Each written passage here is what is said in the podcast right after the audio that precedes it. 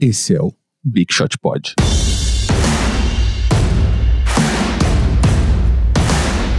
Isso foi sensual, hein? gostou? É. Isso foi sensual, hein? É que agora começou o ano, né?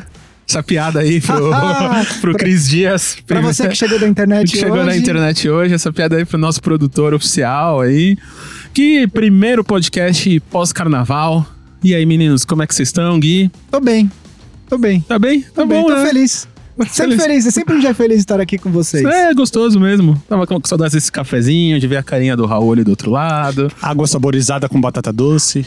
É, o Whey, né? Tem que ficar monstrão pra segurar aqui esse podcast. Tudo bem com você, Gustavo? tudo bem, tudo ótimo. Meu carnaval com a bunda no sofá. Tem que botar o pip quando fala. Não, bunda pode. Bunda pode. Qual o problema?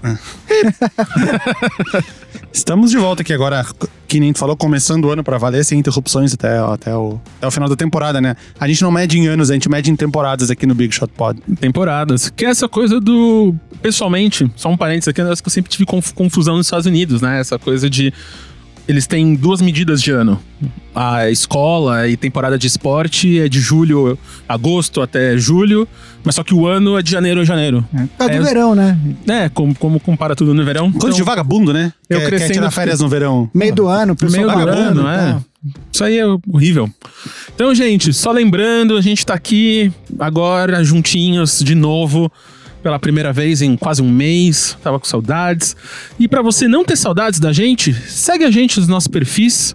Ali, arroba BigShotPod, no Twitter, no Instagram, sempre conteúdo diário e inédito ali sobre a Liga Norte-Americana Associação, a Associação Norte-Americana de Basquete, Pode ser. pode ser? Não. Na verdade é Na- national. national, né? Seria nacional. a Associação Nacional de Basquete Dos dos, Estados, Unidos.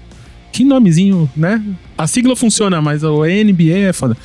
Então segue a gente lá no arroba BigShotPod e nosso e-mail, bigshotpod.ampere.audio. A gente recebe várias perguntas por ali, então vocês já aprenderam a soletrar Ampere, que é incrível. E spoiler, mais tarde falaremos de duas perguntas mandadas. Hoje, hoje é um dia que Nenhuma, falamos- nenhuma delas pelo e-mail. Na verdade, uma veio pelos comentários do YouTube e outra veio pelo Instagram. É, e aí o YouTube, o Gui já dando outro spoiler aqui. O YouTube lá, Big Shot Pod no YouTube. Muita gente ouve a gente pelo YouTube. Então, pra vocês que tá ouvindo a gente pelo YouTube, olá! Tem alguns dias a gente consegue fazer a Premiere. Então, assina a gente lá que é legal. Que a gente, terça-feira, 5 da tarde, a gente põe o programa no ar. E algumas vezes a gente consegue fazer ali esse Premiere que você ouve em tempo real com a gente lá e tem um chat. E aí você discute sobre o seu time do coração, sobre a liga, chora sobre o Lakers e tudo. No ao caso vivo. do Gui. No caso do Gui. ao vivo ali. Ninguém tá com- chorando aqui, são vocês que estão chorando. É que tá chovendo só nos seus olhos, né? Essa Peraí, só vou tirar essa cebola aqui de baixo. Então vamos lá, sem mais delongas. Gui, eu vou começar com o Vavo, os destaques oficiais. os destaques iniciais. Então, Vavo, Ó, fala eh, pra nós. Eu tenho um- uma consideração inicial preparada, mas eu tenho uma pré-consideração inicial que é o Gui, ele sempre fala pra mim pra eu assistir o NBA Desktop. Eu não sei se vocês já assistiram, quem tá escutando. Eu nunca tinha assistido. Ontem ou anteontem eu tava lá no YouTube e me deu como recomendação um vídeo, aí eu assisti. Por quê? Porque falava no, no título do Daryl Morey, que é o general, general manager do Rockets, que é o time que eu torço. E eu fui assistir. E eu achei curioso que o, o Daryl Morey ele é um cara muito dos analytics, das estatísticas, e ele tem uma opinião de que o futebol não faz sentido, futebol é soccer, né? É muito chato. É muito chato. E aí, o- quando o apresentador pergunta por quê, ele falou: eu vou, eu, vou, eu vou citar exatamente o que ele falou. Ele é muito fácil de ser manipulado, e é verdade, né? Pô, tu não marca um pênalti, tu, tu, tu acaba com o jogo. Se tu perde um jogador, as tuas chances de ganhar não mudam praticamente nada. Aí a outra é: o pênalti, o sistema do pênalti é horrível. Ele fala que tem que entrar dentro, É. que ele seria como era É, na tem as sugestões aqui depois. MLS, É. que é tipo correndo. Aí, ele, tem muita gente no campo, o campo é muito grande, e ele fala, o relógio ele é progressivo ao invés de regressivo. Quem é que faz isso? Relógio progressivo.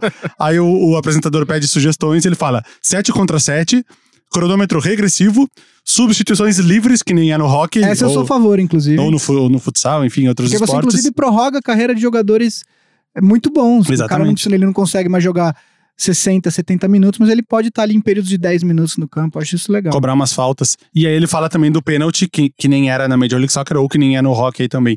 Eu achei engraçado falar isso, porque o, o- ele, ele falando ali, ele é uma opinião típica de um cara da área das exatas, né? Tipo assim, não, futebol é muito chato por tal, tal, tal, tal motivo. Estatisticamente. E é assim que numericamente o futebol ficaria mais interessante. Enfim, isso não tem nada a ver com basquete, exceto o fato de ser o, o general manager do Rockets. Minhas considerações iniciais oficiais são: na semana passada, eu falei do jogo que o Trae Young eh, conseguiu 49, ass- 49 assistências, não, 49 pontos e 16 assistências, eh, gerando 86 pontos pro Atlanta Hawks. E aí eu falei que ia fazer um vídeo no Boom Shakalaka mostrando o ranking dos jogadores que tem mais mais dessa estatística que não tem nome, né? É tipo um. Os americanos usam scored or assisted, seria tipo pontuados ou, Uhum. passa, ou assistidos em português. E aí eu, eu falei que ia fazer o vídeo, que não ia dar spoiler semana passada, então agora que eu já lancei o vídeo, eu quero dar ali o, o ranking final, só por curiosidade também. O Trae Young, que nem eu tinha falado, ele ficou em sexto. Inclusive, eu falei 85 na semana passada, 86 pontos. Empatado com o Kobe no jogo de 81 pontos, que ele só conseguiu duas assistências. O Harden duas vezes. Esses foram os com 86. Aí o Bob Cousy tem um de 87. O Oscar Robertson, um de 88, quarto lugar. O Harden em terceiro lugar com um de 91. O Harden em segundo lugar com um de, de 95.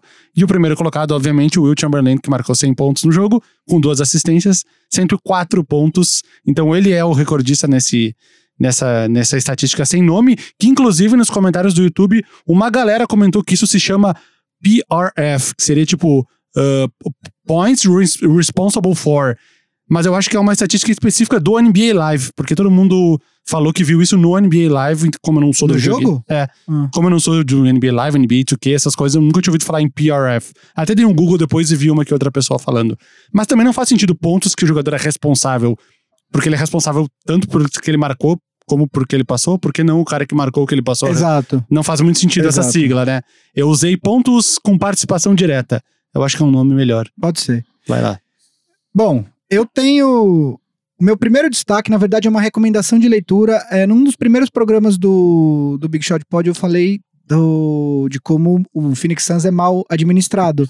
Essa semana passada, saiu no site da ESPN um- uma coluna, uma matéria do Kevin Arnovitz, que é um dos melhores repórteres de basquete que eu, que eu gosto de ler, sobre justamente o dono do Phoenix Suns. E é um, uma é um desastre, assim, a, administração dele.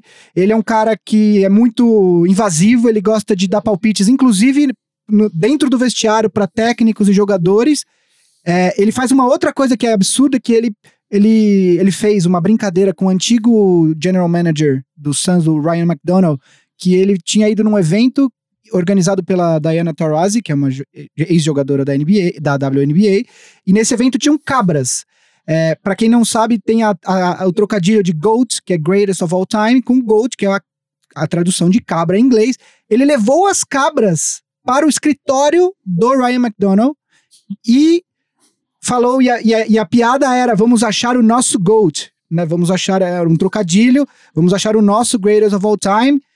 É, só que ele, as cabras ficaram lá e elas defecaram no escritório inteiro do Ryan Por um momento eu achei que tu ia falar que elas morreram, então menos mal. defecaram. Menos mal. Então você imagina o seu chefe, você chega no seu escritório e tem cabras defecando no tapete, no sofá, que delícia que deve ser.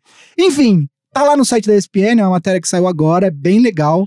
É, recomendo que vocês parem pra ler, é uma matéria um pouco longa, mas mostra um pouco, apesar do Suns estar vivendo um momento dentro de quadra interessante agora, vem, vem de alguma Hoje, no de caso, vitórias. mais especificamente. Não, mas teve semana Ah, desde o passada, teve uma é. sequência de três vitórias, bateu o Milwaukee, bateu o Sixers. Varreu o Milwaukee, né? Bateu o Milwaukee, acho que bateu o Sixers e bateu acho que mais um.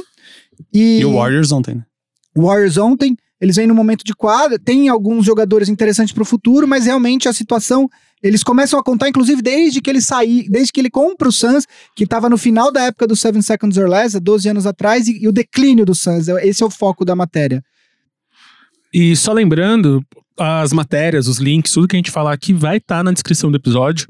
Então, se você não quiser ir no site da ESPN procurar, só achar o link aqui na descrição. Sobre destaques de basquete, eu tenho um negativo que eu vou fazer bem rápido e o meu destaque de verdade. O meu destaque negativo era um que, apesar do desabafo da semana passada, eu não posso deixar de falar, que é o sapo que enterraram no vestiário do Staples Center ou do Lakers.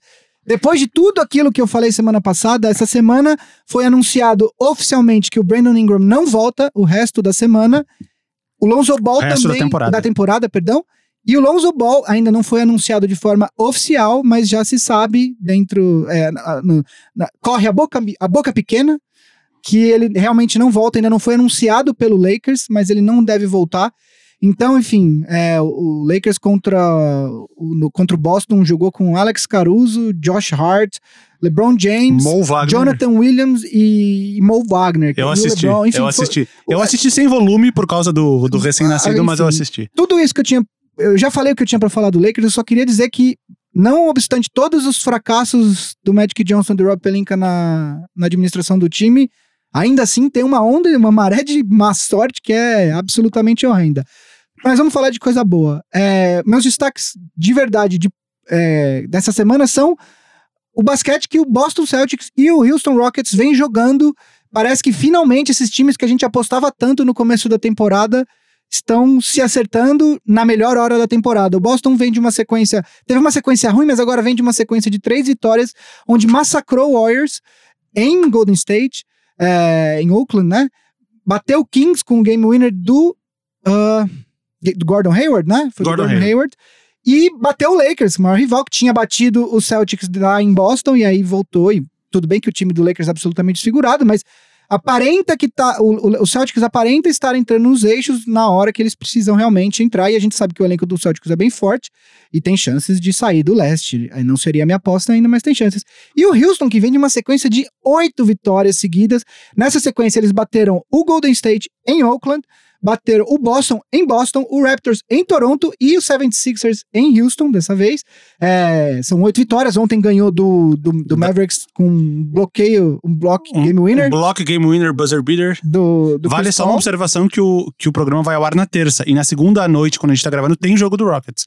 Ah, Co- sim. Contra o Charlotte Hornets. A gente, Sim. a gente imagina que, que vai ganhar, mas... É, no momento, oito vitórias, podendo, quando você escutar esse episódio, estar em nove ou com uma, uma nova sequência de uma derrota iniciada. Então são dois times que a gente apostava muito, que, que ratearam o, Houston, principalmente no começo da temporada. O Boston teve alternou momentos muito bons com momentos muito ruins, variou muito. O Houston vem mais numa crescente, agora parece estar jogando, chegando no, no auge do time, né? Na hora certa. Mas são dois times que estão se acertando e que vão dar muito trabalho nos playoffs.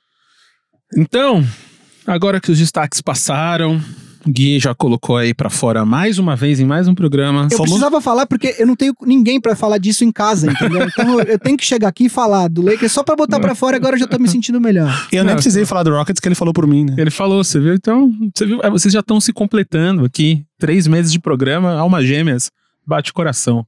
Eu sou a metade da laranja ou o amante dos irmãos? Eu, o pessoal não sabe, mas quando eu quero pensar no Lakers, eu ponho um Fresno ali no. no, no coisa. Achei que falar um. Fábio Júnior.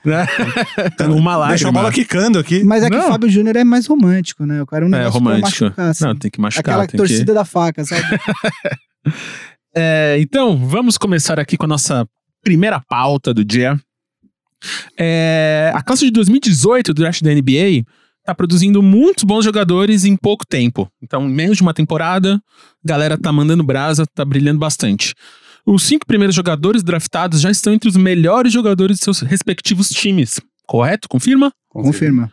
E além deles, muitos jogadores já são jogadores decentes, apesar de pouco tempo na NBA. Então, galerinha, vamos falar sobre essa classe de drafts 2018. Bora. Vavo. Essa, antes então, acho que de entrar mais a fundo, eu, tinha, eu fiz uma pequena pesquisa. Na verdade, essa pauta, o pessoal não sabe, era uma pauta da semana passada. Que o programa tava tão bom na semana passada, a gente falou tanto que a gente acabou empurrando para uma semana depois. Mas na semana passada eu tinha feito essa pesquisa. Por quê? O, quando o Gui fala dos, dos cinco primeiros estarem muito bem, isso me, me fez pensar: será que os cinco primeiros colocados do draft vão ser o primeiro time de rookies ao final da temporada? Só para situar, os cinco primeiros são, na ordem do draft, o DeAndre Ayton, do Suns, Marvin Bagley, do Kings, Luka Doncic, do Mavericks, o Jaren Jackson Jr., do Grizzlies e o Trae Young, do Hawks. Será que eles vão ser o, o primeiro time de rookies? Eu acredito que pode ser, talvez o Marvin Bagley sobre pro Colin Sexton, enfim, a gente pode discutir depois. Mas eu fiz uma pesquisa na semana passada para ver se em algum ano os cinco primeiros colocados no draft tinham sido o primeiro time de rookies exatamente. E aí eu comecei ano por ano. Então fui voltando, aí em 2008, 2009, o Derrick Rose primeiro, o Michael Beasley segundo, O.J. Mayo terceiro, Russell Westbrook quarto, mas o Brook Lopes foi o décimo, foi o quinto. E o quinto colocado, que era o Kevin Love, não entrou no time, foi quase.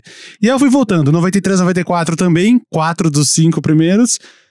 92, 93, quatro dos cinco primeiros. E aí chegamos no famoso draft da temporada 83, 84, que foi quando entraram 83, 4, não, 84, 85, eu anotei errado aqui. Quando entraram Hakim Olajuwon em primeiro, Sam Bull em segundo, Michael Jordan em terceiro, Charles Barkley em quarto e Sam Perkins em quinto. E nesse draft, os cinco primeiros foram o primeiro time de rookies exatamente. A gente vai falar um pouco mais disso, que eu tava fazendo uma pesquisa e esse, até hoje, é considerado a melhor classe de rookies da história, o Sim, draft de 84. Fora esses cinco, tem vários outros jogadores que se Sim. destacaram, como, por exemplo, John Stockton, que não ficou entre os cinco 16 primeiros. ele foi draftado em Décimo 16 sexto. Inclusive, o nosso Oscar Schmidt foi draftado no, no draft de 84, né? Eu fiz essa pesquisa. É, Eu não continuei fazendo. Quando eu achei esse draft de 84, eu não continuei voltando, talvez seja algum outro, mas foi mais por curiosidade. Acho que aí isso é uma boa abertura para o nosso assunto, então, desses cinco principais jogadores do draft. É, então, eu, eu acredito, olhando os cinco primeiros, eles realmente já estão demonstrando potencial, justificando estarem entre os cinco primeiros. Todos eles, eu acredito que em algum momento já mostraram nessa temporada que tem o potencial de se tornar uma estrela, um All-Star e eventualmente até disputar prêmios. Vamos usar um termo que a gente usou, um borderline All-Star. Exatamente. É, e tem, inclusive, potencial de, de eventualmente disputar prêmios de MVP, etc. É, eu fiz uma. Eu tenho uma olhada assim em todos. Acho que o Doncic, quem prestava atenção antes no basquete europeu, já sabia mais ou menos. é, já esperava, né? Saber é difícil, mas assim, já esperava que ele fosse traduzir todo o potencial dele logo cedo, porque ele já jogava numa liga profissional de altíssimo nível, onde ele havia inclusive, inclusive sido o MVP. O Marvin Bagley talvez seja o cara que eu mais tivesse dúvidas desses, desses cinco primeiros. E ele já e ele vem mostrando uma evolução bem interessante nos últimos 45 Agora ele dias. machucou, né? Tá machucado, Tá mas machucado. ele tava vindo numa crescente. O, o Luca Doncic foi. O, o Aiton, o Aiton melhorou muito defensivamente. Ao ponto, assim, no, no, nas- no- no primeiro mês eu lembro de pessoal fazer vídeo mostrando a- uma completa falta de, de, de, de, eh, feeling do jogador, de estar no lugar errado na hora errada. E ultimamente ele fez alguns jogos muito bons contra o Sixers, jogando contra o Embiid. Enfim, ele tem mostrado uma evolução bem interessante na, na, na, na parte defensiva. O, jogo Foi mais rápido que, o- que o Carl Anthony Towns. Exato. O jogo Demorou ofensivo uns dele, três anos. o jogo ofensivo dele, pelo, pelo próprio talento físico dele, né? Pela, já se esperava que se fosse traduzir relativamente rápido. É, o Jaron Jackson Jr., pra mim, era o jogador mais garantido, tirando o Doncic, era o jogador mais garantido no sentido de esse não vai ser bust. Ele pode até não ser uma estrela, mas eu acho que ele era o jogador mais sólido, mais é, é, com fundamentos sólidos é, da liga, de- de- desses cinco primeiros. E o Trey Young, de fato, eu acho que era uma famosa boom or bust. É, ele poderia, o, o jogo dele poderia não se traduzir. Ele teve alguns momentos bem complicados no começo da temporada, mas agora ele vem de uma sequência incrível. Ele fez o primeiro triple-double da carreira dele semana passada contra o Brooklyn Nets. E, e, inclusive, para mim, essa discussão não existe, mas algumas pessoas defendem, inclusive o prêmio de Rookie of the Year ainda está aberto e, e que ele tem chances de disputar. Então, os cinco primeiros estão muito bem. Além dos cinco, tem outros jogadores que eu, que eu tava dando uma olhada assim na, na lista dos jogadores. Wendell Carter em sétimo, Colin Sexton em oitavo, Kevin Knox em nono, Shai Gilgeous Alexander em décimo primeiro, Kevin Herter do, do Atlanta Hawks, que eu torci muito para estar disponível pro Lakers é, no último draft e acabou o Atlanta escolhendo, acho que quatro escolhas na frente do Lakers. É, Josh Okoji em vigésimo, Landry Shamet, que, que não foi, foi draftado pelo, pelo Sixers, mas já foi trocado pro Clippers, Mitchell Robinson em 36 no Knicks, todos jogadores que já tiveram momentos interessantes na temporada e que demonstram que vão ficar na liga. Se eles vão ser estrelas ou não, obviamente que ainda tem muito chão, e aí a probabilidade é menor do que dos cinco primeiros, mas o fato é que é uma classe promete gerar muitos jogadores de impacto por muito tempo na liga. É, dos dez primeiros, ah, tu não falou dois, né? Um foi o Mohamed Bamba, do Orlando, que realmente ele tá um. Não que ele seja um bust, longe disso. A gente não sabe o que, que ele, ele é vai um virar. projeto, ele, Ele é vai um demorar projeto. um pouco mais. E ele tá. Eu, eu, eu, fiz uma listinha parecida com a que tu falou agora, anotando as médias deles no lado, não que as médias digam que o jogador é, mas mais pra ter uma referência. O Bamba, 6,5 rebotes pro jogo. Eu não anotei os decimais, eu anotei arredondado, mas tá aqui, 6.5 rebotes, ele joga menos minutos, e mas realmente, ele não é um bust, longe disso, ele é um projeto de jogador pro futuro. Enquanto os cinco primeiros que foram escolhidos antes dele já são jogadores que causam um impacto imediato, nesse momento já são, que nem o Marcel falou aqui na, na, na, na explicação, já são jogadores que têm um impacto atual no, nas franquias. O décimo que tu, acho que tu pulou foi o, é o Michael Michael Bridges, que tá jogando de titular no Phoenix Suns, um time que tem o Josh Jackson, o TJ Warren, e ele vem começando com o, com o Michael Bridges e o Dragon, ben, Dragon Bender de alas, até meio surpreendente. O Bender joga poucos minutos, ele mais começa e depois sai para os outros irem entrando. E os outros que eu anotei aqui, um cara que eu, que eu, vi, eu vi jogar pouco, mas o pouco que eu vi dele jogou muito bem, que ele não foi nem draftado, é o Alonso Trier, do New York Knicks. Sim. Já teve partidas de de quase 30, não sei se, se passou a barreira dos 30, mas de quase 30 pontos, de colocar a bola embaixo do braço e resolver. E é um jogador que não foi draftado, o Knicks pegou aí de, de, de, de, de graça praticamente. E o Rodion, Rodion Kuruks, que é- ele foi a quadragésima escolha do Brooklyn Nets, também vem jogando de, de titular a maioria dos jogos, médias de 9.4 rebotes, que é, um, que é ok. Eu pulei um que, que agora que eu lembrei, o Michael Porter Jr., draftado pelo Denver Nuggets, ele foi. Ah, ele era considerado no começo da, da temporada universitária do ano anterior, né? Que era o ano que ele jogou na universidade, inclusive candidato à A primeira, primeira escolha. escolha. Ele, ele era da Universidade de Missouri, ele se machucou, não jogou essa temporada, não deve jogar, não vai jogar, não, Não vai jogar. foi anunciado, mas enfim, com esse. Com o Denver disputando Não teria por segundo seed do Oeste, ele não tem por que dar minutos pra ele agora, deixa ele se recuperar.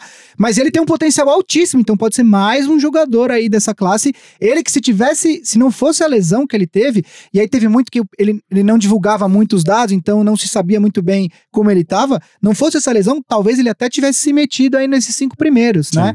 É, eu fiz uma outra pesquisa para ver é, aonde que essa, essa classe de rookies poderia se enquadrar na, na, na história entre as melhores classes, né? E eu fui fazendo uma pesquisa. A primeira, é, isso é um consenso, a melhor classe, como você já 84. trouxe, é de 84, com Jordan, lá, João, Barkley, Stockton, né? A segunda classe, isso também é meio com, um consenso, é considerada a melhor, é a de 96, com Allen Iverson em primeiro. Achei que ia falar 2003.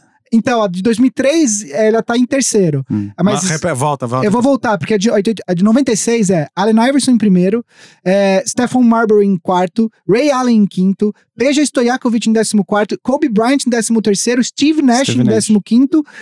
Tem uma foto alguém? clássica que foi uma capa da Slam que tem todos os jogadores menos um. É menos o Steve Nash, não é? Ou menos Acho o. que é, Falta um, o Iverson. pode ser, eu não lembro Eles agora. conseguiram Eu sei reunir é a todos os rookies menos um. Nessa classe também teve Antoine Walker, teve Marcus Camby, teve, teve outros jogadores que também foram muito bem na NBA. A terceira classe é a do LeBron James, 2003, que é LeBron em primeiro, Carmelo em terceiro, Chris Bosh em quarto e Wade em quinto. O segundo, aquela célebre, Darko Milicic. um dos maiores busts da história. Como a gente disse alguns programas atrás, na época, quem acompanhava, existia um debate real Sim. sobre se a primeira escolha deveria ser LeBron ou Darko Milicic. Você imagina se o Cleveland tivesse escolhido o Milicic. Que nem é o Duran com o Greg Oden. E aí vem a classe de 85. Essa pesquisa não é uma fonte oficial, eu dei uma olhada nas classes e tal, montei uma lista que eu acredito, a classe de 85, que é Patrick Ewing. Ewing, em primeiro, Chris Mullin em sétimo. Chris Mullin, se eu não me engano, ele era do Dream Team original. Sim, sim, 92. sim, 92. sim. É, Detlef Schrempf em oitavo, Charles Oakley em nono, Karl Malone em décimo terceiro, Joe Dumars em décimo oitavo. Eu tô citando alguns jogadores, Sim. tem outros jogadores bons na classe. Eu acredito que se a gente for pensar em potencial, tá? A gente não tem como decidir isso agora, porque ainda a gente precisa ver as carreiras desses jogadores e o que, que eles vão fazer na liga. Eu acredito que pelo potencial, talvez essa classe possa entrar ali em quarto, quinta melhor classe da história. É óbvio que isso é um exercício de projeção, a gente não tem como saber, mas pelo que demonstraram os cinco primeiros em termos de potencial, eu acredito que essa classe é, pode ser uma das cinco melhores. Uma outra classe que eu queria falar rapidamente, que também é legal, 87, David Robinson em primeiro, Scottie Pippen em quinto, Horace Grant em décimo, Red Miller em, oita em 11, Mark Jackson em 18, Que foi o Rookie of the Year. que foi o Rookie of the Year. 18. E que teve a história, aquela história que a gente trouxe, acho que no primeiro episódio do, do card, que tinha uma dupla de irmãos Sim, que mataram sim. os pais, que estavam no card de Uhum. rookie dele jogando. A gente gosta de amarrar as coisas, né? Tipo, o destaque inicial trouxe o Suns, que, que eu falei há uns programas atrás, e agora o Mark Jackson pra falar do card. Não, quando o pessoal vê isso aqui daqui uns 100 programas, vai é, é tipo Shyamalan, vai estar tudo interligado. Todos os programas são interligados entre eles. É, quando eu tava dando uma olhada, eu percebi a, a quantidade, talvez esse ano seja a maior quantidade de rookies titulares nos times, que não que não, não teve aí nas últimas temporadas, porque fora, fora todos esses que a gente falou, que a- acho que a maioria deles são titulares, exceto vai, o, o Marvin Bagley não vencendo, mas todos os outros vencendo, ainda tem o Jalen Brunson, que tá sendo titular do Dallas desde que o, o Dennis Smith Jr. foi pro Knicks, Inclusive, ele tá tomou sendo o titular- bloco ontem. Tomou- ele foi, arremessou a bola da vitória ontem, tomou o toco do Chris Paul. O Bruce Brown vai sendo titular do Detroit Pistons. Detalhe, a jogada ali claramente não era pra ele. Não era é que aí sobrou na mão dele, ele precisava arremessar, né? O, o Bruce Brown, titular do, do Pistons. Frank Jackson, titular do, do New Orleans Pelicans. O, o DeAnthony Melton, que foi draftado pelo Houston, foi titular do Phoenix por muito tempo, até eles trocarem pelo Tyler Johnson com o Miami, e agora o Uhum. Tyler Johnson começa os jogos. Mas, enfim, uma quantidade muito. Aí, fora todas as vezes que a gente falou, o Kuroks, o, o Kevin Herter, o Gilgis Alexander, muitos jogadores titulares. Eu não sei se eu não cheguei a fazer essa pesquisa, mas me parece que essa classe é que tem mais jogadores titulares nos times, assim, logo de cara. O último jogador desse, desse draft foi o irmão do, do Yannis, né? Draftado Costas. Antetokounmpo. E, tem, e o Dallas também draftou o cara com o melhor nome desse draft, que é Shake Milton. Ah, eu achei, eu achei que tu ia falar é do. é aquele. Veja Devona Musa. Kun Purcell. Esse eu não sei Não, qual que esse é. nome é muito bom. Mas Shake Milton é muito bom. Tá aí uma pauta pro futuro, os melhores nomes da NBA. God Sham God. Que mais? Eu acho que a gente tem que fazer essa aí, porque, né, tem uns nomes que eu fico real impressionado. Imagina que legal, como se chama? Shake. Mas de milkshake, não de shake. de milkshake. Não, real, real, real bom. E Antetokounmpo, né? Esse, esse ano especificamente estão com nomes Todos. muito bons. Já é o terceiro. Tem, fora o Yannis, tem o Tanassis Antetokounmpo, que jogou umas partidas pelo. É família? Knicks. Tudo família? Ah, É tudo, Tudo tudo, família. família. Cara, a família Não nascem mulheres lá, só. Não deve ser tipo Pereira, sabe? então. Eles são tudo da, é do mesmo lugar, o sobrinho. o Eles, não, então, isso é legal. Eles são gregos, só que a origem deles é Nigéria. Acho que é nigeriana. E o, o Yannis falou recentemente que ele quer entrar mais em contato com os antepassados africanos dele, etc. Sim. Ó, que incrível. Tem um- só uma coisa pra falar sobre os gregos. É uma coisa que eu lembrei aqui. Que um- teve um tempo atrás que eu fiquei amigo de um dos caras que jogava na seleção de hockey. Hockey no gelo, pela Grécia. E a Grécia era tão fodida, mas eles tinham que jogar que eles treinavam todos eles online jogando videogame. e eles só se encontravam pra fazer o jogo, pra, pra competição. Deve dar certo. E eu achei isso muito incrível. E até hoje, quando falam de Grécia e esportes, essa é a primeira coisa que eu lembro, porque eu acho muito incrível. Os caras criaram pi- Pitágoras e todo o pensamento racional do Ocidente. E agora vamos treinar hockey no Vamos, vamos videogame. treinar hockey no gelo no videogame. Então é, é isso. Acho que isso a gente cobriu quase tudo aí sobre o draft. Realmente uma classe muito especial. Então, muitos desses caras do draft que a gente comentou aí, eles vão ter a chance de jogar os playoffs, só que não esse ano. Ano que vem, porque os times deles provavelmente não vão passar para os playoffs e a gente tá cada vez mais perto deles. Ótimo gancho. Gostou? Gostei, ótimo Gostou? gancho. Ele, ele, ele foi bem simples de fazer. ele foi muito natural. Ele veio. De chegar aqui. Ele só apareceu. E Você acordou com esse gancho na cabeça. Você Acordei, acordou eu de manhã e falou, cara, esse vai ser o Como gancho. que eu vou passar dos rookies para os playoffs? Playoffs. Eu vi a pauta ontem e veio. Só desceu. É inspiração pura. A gente sabe que criação é isso, é só inspiração. Criação, tipo, eu sou o Chico Xavier dos ganchos de, de podcasts de basquete. O pessoal fala que esse negócio que tem que transpirar. Na verdade, eu tô fazendo uma piada com o nosso produtor Cris Dias, que soltou um podcast falando sobre criatividade, falando que é muito trabalho. Então a gente fala que é só inspiração pra, pra fazer o gancho, fazer uma Sim. propaganda do E podcast. fica aí a dele. dica. No final eu vou falar disso, mas o podcast de Cris Dias já é, no, é nos rankings, ranqueado aí. É um. Tá aí, tá aí, um grande draft desse ano de podcasts. Boa noite, internet. Que você que vive aí a vida capitalista, ou é só um ser humano, como outro qualquer, que quer entender o como é viver na segunda década do século XXI, ouve aí Boa Noite Internet, que é bem da hora. Então, vamos Rápido, aí. porque a, que a segunda década já tá acabando, hein? Tá, tá acabando, então. Tem esse Vai rápido. tem esses oito meses aí. O podcast tá meses. solto hoje, a galera tá Hoje tá tá- todo mundo solto. Hoje tá só, é só resenha. Então, vamos falar aí dos, dos playoffs. Vamos começar assim. A gente passou muito tempo falando da diferença do podcast, do podcast, do playoff do Oeste pro Leste. Que o Leste tava muito ruim e o Oeste tava tipo, uou, que incrível. Como é que tá agora? Igualou, um passou o outro, como é que tá isso aí, galera? Vavo. Bom, eh, pra- vamos falar, vamos começar com o leste. Eu acho que sim, o nível do leste está melhorando.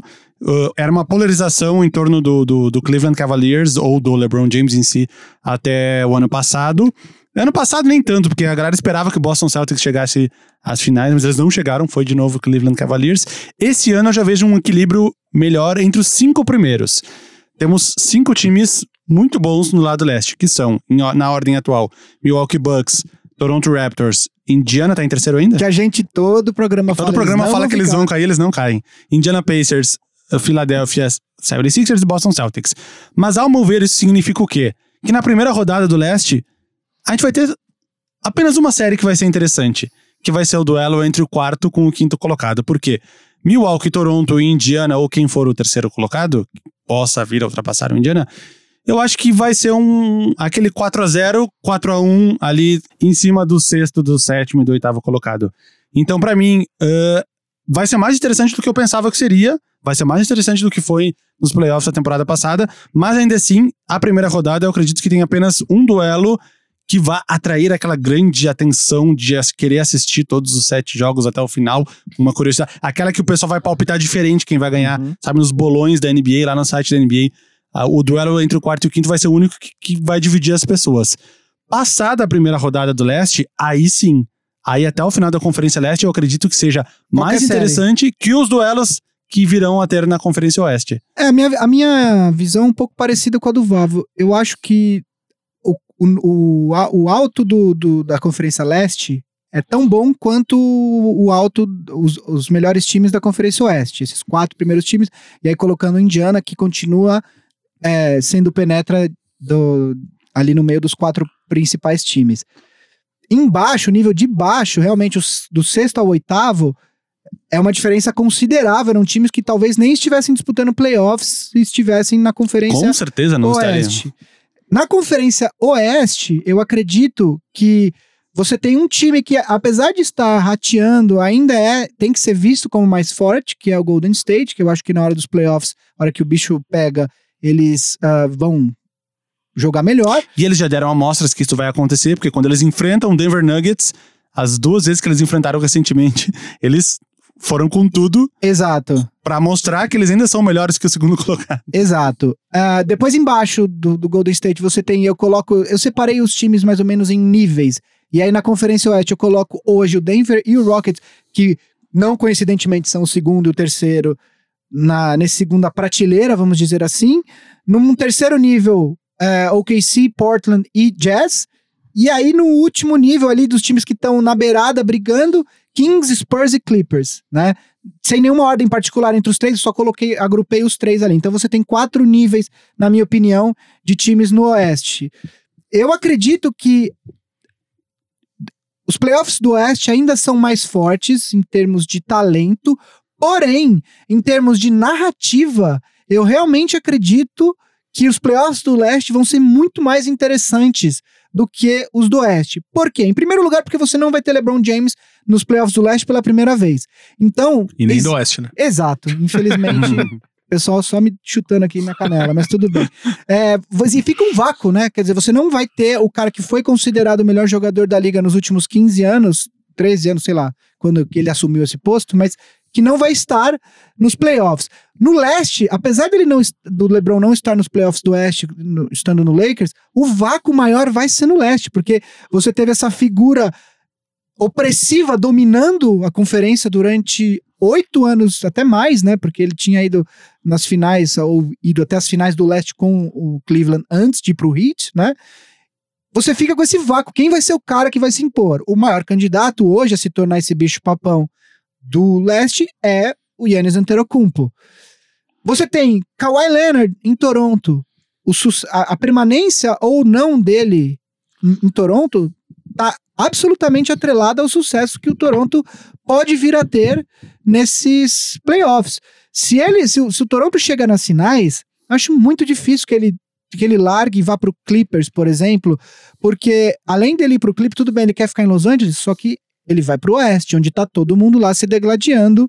Não é garantia de chegar às finais. E no Toronto, se ele chega nas finais, talvez isso seja um, principalmente agora com o Mark Gasol, etc. Você vai ter o, o fim do processo dos Sixers, quer dizer, o Sixers fez todo esse processo de, de anos e anos seguidos de tank para tentar para acumular talento através do draft e tentar disputar o título. É agora, eles se fizeram do capital de draft deles, eles têm dois, duas estrelas jovens, eles trouxeram mais dois jogadores para fazer um complemento, ou seja, eles têm um chamado Big Four.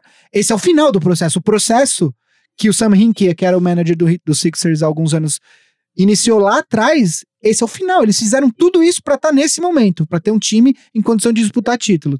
E você tem também o Boston Celtics, que você não sabe mais se o Kyrie vai ficar. Eu acho que também, assim como o Kawhi em Toronto, eu acho que a permanência dele vai ser muito atrelada a um sucesso ou não do Celtics na, na nos playoffs. Então você tem muitas narrativas interessantes ao redor dos times, dos principais times do leste. Enquanto que no Oeste, basicamente, hoje, qual é a narrativa? Será que alguém vai ganhar do Warriors? Você tem outras menores? Tem, mas a dúvida continua sendo quem vai ganhar do Warriors. Então, apesar dos playoffs do, do, do Oeste estarem ainda serem mais fortes, eu acredito que do ponto de vista de narrativas vai ser muito mais interessante acompanhar o que acontece no leste. É, nesse momento atual, tem dois confrontos que talvez se, se destaquem pela, pela paridade e pela, pela qualidade técnica do jogo. Nas, nas configurações que está agora a Conferência Oeste, nós teríamos Portland e OKC, uhum. com a vantagem nesse momento para OKC. E na temporada regular, OKC acabou de varrer o Portland. Quatro vitórias nos quatro jogos contra o Portland. Muitos, muitas discussões entre os jogadores. Westbrook e o Nurkic se empurrando, se chutando, se derrubando. Enfim, se acontecer realmente esse confronto entre Portland e OKC, deve ser talvez, dentre os oito duelos de primeira rodada, o mais disputado. Interessante, mais equilibrado de se ver. Outro confronto que está se desenhando nesse momento é Houston Rockets em terceiro contra Utah Jazz em sexto. Dois times que talvez antes de começar a temporada a gente imaginar, imaginava que fossem estar lá. De repente, se a gente for ver as projeções, a maioria das pessoas tinham colocado o Rockets em segundo e o Jazz em terceiro. terceiro com Golden State em primeiro. Então seria algo que talvez estivesse se esperando para ver numa semifinal de conferências, que foi quando eles se enfrentaram na temporada passada. Não, não chegou a ser tão equilibrado assim, o Rockets venceu com certa facilidade, mas eu acho que nesse ano, eles se enfrentando de novo, se se, se, se enfrentaram nessa primeira rodada, terceiro contra sexto, vai ser também um duelo mais talvez não tão equilibrado, mas mais equilibrado do que foi na temporada passada. Sim, vai ser um dos confrontos é, mais divertidos. Eu tenho alguns confrontos que eu gostaria que acontecessem, que por interesse pessoal de ver. Eu acho que Sixers e Celtics. Qualquer porque, um com o Lakers. É, Ainda dá tempo. Tô sofrendo bullying nesse podcast aqui. Eu acho que Sixers e Celtics, por conta de toda a história, apesar do Celtics, do, do Sixers ser uma espécie de freguês de luxo do Celtics nos últimos anos, eu gostaria de ver um confronto. Eles também têm uma história aí de já terem se enfrentado no passado, etc. Uma série que eu gostaria que ainda não é garantido, porque a gente não sabe nem se o Warriors vai ficar em primeiro e nem se o Kings vai entrar, mas que eu acho que seria divertidíssima de ver Kings e Warriors no primeiro round. Acho que, que seria... eles, é, vale, vale observar que eles se enfrentaram quatro vezes nessa temporada. O Warriors venceu as quatro, mas a soma da diferença dos quatro jogos dá 12 pontos. Pois é. Foi tipo, os quatro jogos foram por diferença mínima, somado os quatro jogos, 12 Nossa. pontos. E aí, do, e mais para mais dois, Bucks e Raptors, que eu gostaria muito, porque eu acho que os times são. O, o matchup entre os dois ah, times. já tá é na final da conferência. Enfim, em algum momento eu gostaria que essa série acontecesse no leste. Possivelmente, do que do, do olhando para a classificação hoje, tudo indica que se ela vier a acontecer. A não ser que o Toronto caia pro quarto lugar. Nas finais da conferência. E Rockets e OKC. Também acho que tem. Eu acho que o matchup é legal com Paul George e, e Russell Westbrook junto contra Chris Paul e James Harden. Capela, tem o Steven Adams. Eu acho que o time, o time é, defensivamente, é... o time do OKC que apresentou uma queda recentemente, mas também uma coisa, o OKC depois do All-Star tinha a segunda tabela mais difícil da liga. É, eu sei desse dado porque a, a terceira era do Lakers. É, o, o, hum, o desculpinho OKC, agora. o OKC uh, tem um time bem interessante eu acho que o matchup contra o Houston pode ser interessante. Então, esse é Pouco provável que aconteça, né? pouco Pela... provável. Seria São- que ser numa final de conferência, ou seja, o, o OKC teria que eliminar o Warriors antes de enfrentar o Olhando Rockets. pro que tá hoje, a classificação de fato é Pouco bem pouco provável. São apenas confrontos que eu gostaria de Sim. ver. se Então, mas falando de mim. Warriors, você acha que o OKC é o melhor? É o time que pode ir pra cima deles? Ou tem algum outro ali que pode ir com tudo? O OKC, de um mês atrás, eu acho que sim. Hoje, eu acho que o time É. mais perigoso pro Warriors é justamente o O Rockets. Rockets. do Se lado- tivesse que apostar dinheiro, apostaria no Rockets. Há um mês atrás, se você me fizesse essa pergunta, eu acho que eu falaria OKC. Mas hoje, não tem como negar Não que que, o Warriors... o, não que o OKC tenha piorado tanto, mas mais porque o Rockets conseguiu se consolidar, chegar muito perto do que o time era na temporada passada. Uhum. E na temporada passada, ele claramente era o time que tinha a chance de, de bater os Warriors. Não bateu por pouco, mas chegou muito perto. E você, Valvo, tem jogos que você gostaria de ver? Hum, Não Nesse cheguei a pensar algum específico assim. Mas de bate pronto. Seu De- coração tá falando pra você. É, Rockets e Eu, eu quero um Rockets. Bucks. Rockets e qualquer um da Conferência Leste. Não, eu quero o Rockets e Warriors de novo, com certeza. Uhum. Nas últimas quatro temporadas teve três vezes. O Rockets foi, perdeu nas três. Uma de primeira rodada, uma de. Duas de primeira rodada? Não, já me perdi. Uma de. Quando você tá falando? a- As Desculpa. três vezes que o Rockets perdeu pro Warriors. 2015 foi na. Acho que todas... Não, não sei. Não, uma na semi, uma na primeira e uma na final de conferência. Perdeu foi em isso. todos os rounds, basicamente é isso. Todos os rounds possíveis. Não, mentira. 2015 na final da Conferência Oeste e 2018 na final também. E em Entendi. 2016 foi na, na primeira rodada e 2017 perdeu pro Spurs, exatamente. Foi. Perdeu três das últimas quatro, acabei de gastar 20 minutos do, do podcast pra me relembrar disso. Mas eu gostaria de ver novamente. Então a gente tá falando bastante dos times, a gente já passou é, pelo LeBron James aí rapidão, alguns desses nomes, mas individualmente, quais são os jogadores aí que tem mais a ganhar e a perder nesses playoffs aí? A ganhar, eu destacaria, além do Yannis, porque eu acho que esse é o playoff dele, né? Tá todo mundo olhando pra ele, ele é o cara que deu esse salto pra se tornar uma super estrela na liga. Eu destacaria também o Paul George. Paul George, nesse momento, pra mim, ele tá jogando. Tem uma expressão em inglês que é playing with house money. É, para mim, é impossível ele se desgastar muito nos playoffs. Por quê? Porque hoje ele todo mundo sabe que ele é o melhor jogador, melhor jogador do OKC. É ele o cara que tá resolvendo as coisas pro OKC. O Russell Westbrook também é um bom jogador. Só que o Russell Westbrook tem alguns hábitos que já ficaram marcados e que basicamente o que vai acontecer é se o OKC for bem, vão olhar pro Paul George, falar, olha, Paul George que tá carregando o time. Mas se o OKC perder de novo da mesma forma como tem perdido nos últimos anos, vai todo mundo Ele perdeu apesar do Paul George. vai jogar e aí a culpa vai nas costas do Westbrook, entendeu? Como, como aconteceu no All-Star. Teve gente que falou que o, que, a- que o time do Yannis perdeu porque o Westbrook chutou 8 para 20, algo do tipo. E todo mundo esquece que o Stephen Curry chutou pior que o Westbrook. Enfim. é, e para ganhar, eu. isso a ganhar, né? A perder, eu coloco o Westbrook, pelas razões que eu acabei de falar, e também coloco o James Harden. Por quê? Porque eu acho que esse é o. O Chris Paul tem uma extensão de contrato entrando ano que vem, com 36 ou 37 Já entrou, já entrou nesse ano. Esse é o mas primeiro. até os 37 anos ele vai ganhar um salário absurdo, o que significa que, em termos de vista, em termos de, de salary cap, o Houston tá numa situação é, bastante É esse time, é Harden, Paul e Capela e mais... complicada para é, uma, uma situação bastante inflexível, vamos Hum. dizer assim. É esse o time. Só que o Chris Paul não tá ficando mais novo, pelo contrário, ele já tá chegando no momento em que a idade começa a pesar, tanto que esse ano, para não acontecer o que aconteceu no passado, ele já foi muito mais poupado, ele teve uma lesão no começo da temporada e aí foi voltando bem devagar. Agora eu acho que ele realmente está atingindo o nível dele, mas se o, o Rockets não ganhar do Warriors esse ano, eu acho que o que pode acontecer, ele, ele não vai perder status como jogador, ninguém vai achar ele ruim da noite pro dia, não é isso que eu tô falando.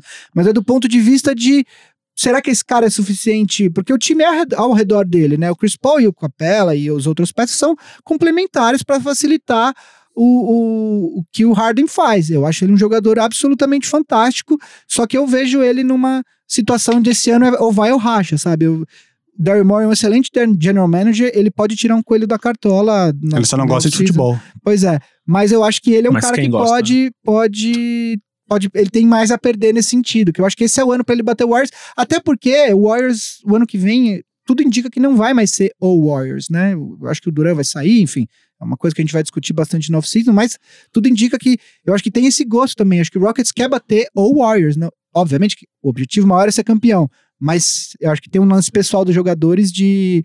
De, de. Não, eu quero bater o Warriors, sabe? Eu fui campeão batendo o campeão, sabe? É, que nem ser campeão no Mundial de Clubes. Teve o outro ano lá que o time, da, o time local quase eliminou o Real Madrid.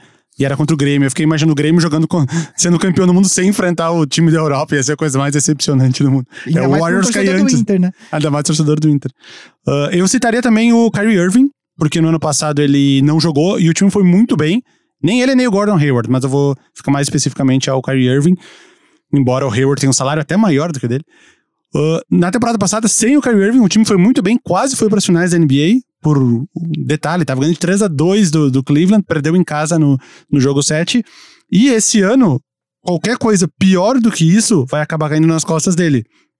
Então, se o time cair na segunda rodada, ou até na primeira, por, por causa desse embate com, com o Philadelphia, embora a Philadelphia seja freguês do Celtics, vamos dizer assim, mas pode mudar, pode entrar o Indiana aí na equação. Caso o Boston caia na primeira ou nas semifinais do, do leste, podem acabar falando: ah, viu, sem o Kyrie Irving, esse time foi mais longe. Entrou o Kyrie Irving, essa laranja podre no time, É, e o time tá indo menos longe do que foi sem ele na temporada passada. Tem todo o circo que ele também criou em Boston essa temporada, que ele falou de jogadores jovens. Não é só pelo jogo, é pelo. pelo já tem torcedor do Boston que prefere que ele vá embora, inclusive o ano que vem, do que, do que renovar. Então é isso, tem toda razão. É, talvez não prefira que ele vá embora de graça. tá? Sim. Mas enfim, é, o- aí já, já vem aqueles questionamentos. Kyrie Irving não quer ser um líder como o LeBron James, mas não consegue. E aí já ligou pro LeBron James pedindo desculpa, pedindo conselho, enfim. Pode cair nas costas dele aí. Por isso ele é um jogador que tem que pode ter muito a perder aí nesses playoffs. Sem dúvidas. Então aqui, daqui até o fim das próximas semanas, a gente vai falar dos playoffs diretos. E, como vocês bem sabem aí, caros ouvintes e amigos dessa mesa, eu tô entrando nesse mundo da NBA meio agora, assim. Mas, então, tô lendo bastante, chegando a bastante... Vendo bastante filme, lendo bastante texto. E eu mandei pra vocês aqui no nosso grupo pessoal, que logo mais vai ser acessível pelo, pelo é Big Shot Pod Gold, que logo mais vamos falar sobre isso. Então, Vamos? Não sei. vamos, vamos. E então a gente vai, a gente vai fazer isso. A gente tem esse grupo de discussão aí. E p- pra quem já ouviu os outros episódios, ou me segue nas redes sociais, sabe que doença mental é uma coisa que é muito importante pra mim. Saúde mental, principalmente, promoção de saúde mental.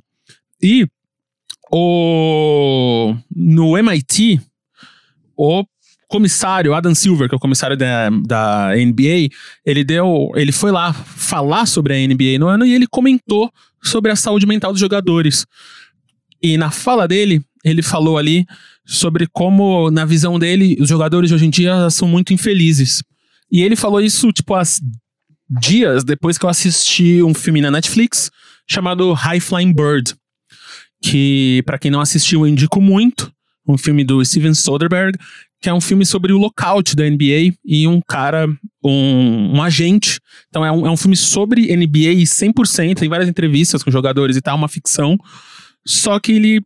Mas só que ele fala bastante sobre como é entrar na NBA, essa coisa de draft, de jovens entrando, e como que o jogo hoje é só uma parte da coisa.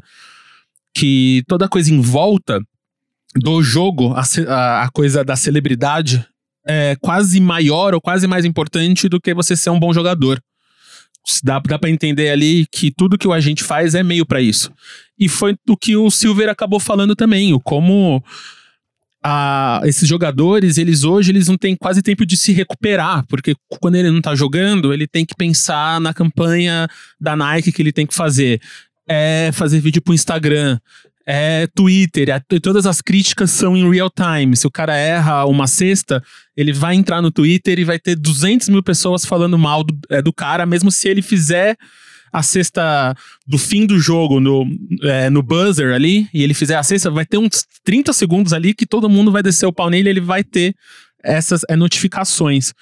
Então é uma coisa que eu queria trazer na pauta aqui, ainda mais que temos o Vavo nessa mesa, que deve passar um pouco por isso, né? Essa coisa da diferença de quando você começou sua carreira para agora, assim, o que que é você fazer algo que você é bom, mas tem todas essas outras coisas que eu achei muito interessante, porque quem não sabe, eu tenho uma plataforma, eu criei, não é minha, é de todos nós, chamada Eu Estou, então arroba Eu Estou no Instagram, que é de promoção de saúde mental, a gente faz junto com o Facebook, e eu criei com, o PC Siqueira, E esse foi um tema que me trouxe, que eu fiquei muito inte- interessado de falar aqui o que vocês acham disso.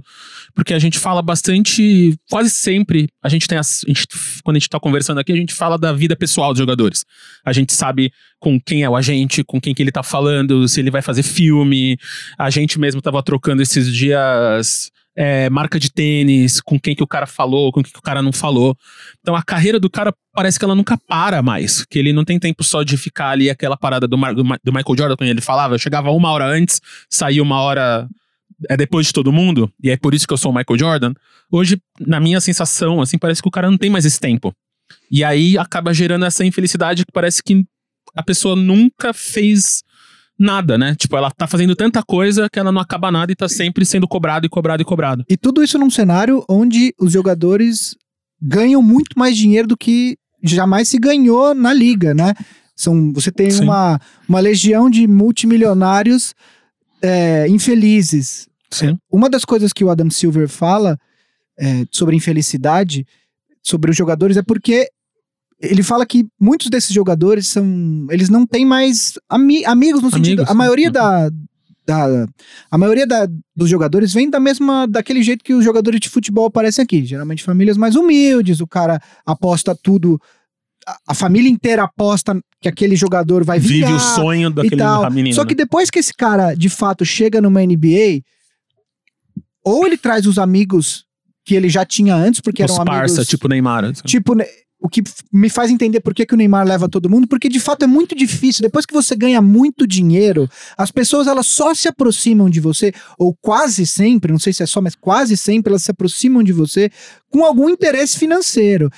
Pode ser um interesse honesto, do estilo vou Sim. ser seu empresário, ou pode ser um interesse não tão honesto, tipo, empresta um dinheiro aqui que eu vou abrir um negócio que vai ser bom, como acontece muito. Inclusive tem um documentário da, do 3430 da ESPN, acho que da segunda temporada, chamado Broke, que fala da, de como os atletas que ganham muito dinheiro, como que eles, que eles eh, quebram. Sim. E aí tem várias razões. Tem gente que é por despesa médica. Uma, e uma das razões é porque ideias de negócios de primos, parentes e amigos.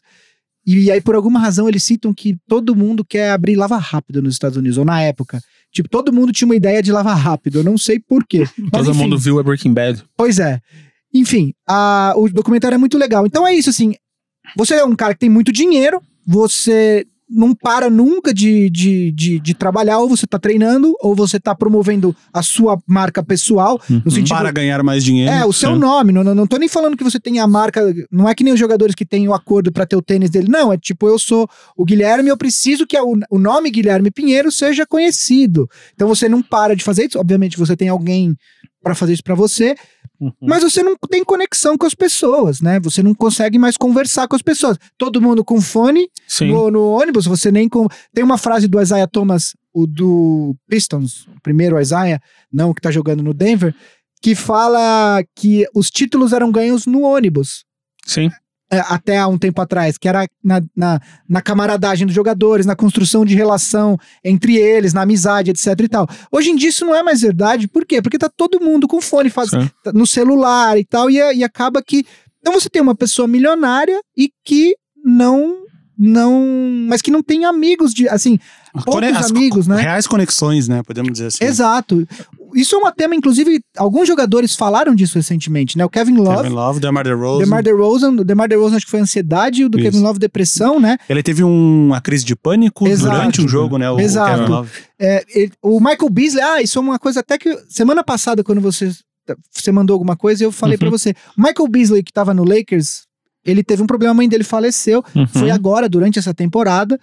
Ele continuou jogando no Lakers, teve alguns problemas com o Luke Walton, foi trocado pro Clippers e aí depois foi cortado. E ele fez um post alguns dias depois de- da, da, da- da troca, dizendo, e é uma foto dele com a mãe dele, dizendo que ele não estava mais feliz aqui e que ele logo mais ia encontrar ela. E aí muitos jogadores, a Gabrielle Union, a Gabrielle Union, que é a esposa do Sim, Dwayne Wade, atriz, atriz, é. Mandou, porque o Beasley jogou junto com o LeBron e com o Wade em Miami, enfim, mandou mensagem, vários jogadores mandaram mensagem pra ele Uhum. não fazer não tomar nenhuma atitude precipitada, etc tal, que ele tinha amigos e tal. Mas isso sim, é de fato é uma situação que não só a, a, a NBA vem, vem, vem atravessando, mas todas as ligas profissionais é muito normal o uso de bebida, de remédios Sim. controlados. Então, é uma situação, acho que uma sociedade toda, né? Mas é uma situação. É, eu acho que é algo que vem muito. O Marcel reaprova isso, vem, vem muito de, de fora do basquete, né? Não é uma Uhum. coisa exclusiva do basquete ou dos esportes. Isso pega várias pessoas. O próprio Adam Silver, ele falou que ele sofre de ansiedade, que ele é uma pessoa ansiosa e isso faz com que os jogadores se, se sintam livres para falar com ele. Então, até por isso ele sabe de todas essas histórias envolvendo os jogadores. O Charles Barkley, em mais uma declaração infeliz, não é a primeira nem a segunda dele, E nem vai ser a última. e nem vai ser a última. Ele respondeu dizendo que o que o Adam Silver falou foi a coisa mais estúpida que ele já disse. Que ele, aí o, o Barkley continua. Esses jogadores ganham 20, 30, 40 milhões de dólares por ano e eles trabalham 5 ou 6 meses por ano, querendo dizer, e ainda tem tempo livre dos outros, É. dos outros 5, 6 meses. E, e ele falou: eles ficam nos melhores hotéis do mundo e não tem nenhum problema. E, dizendo que essa declaração do, do Adam Silver não é verdade.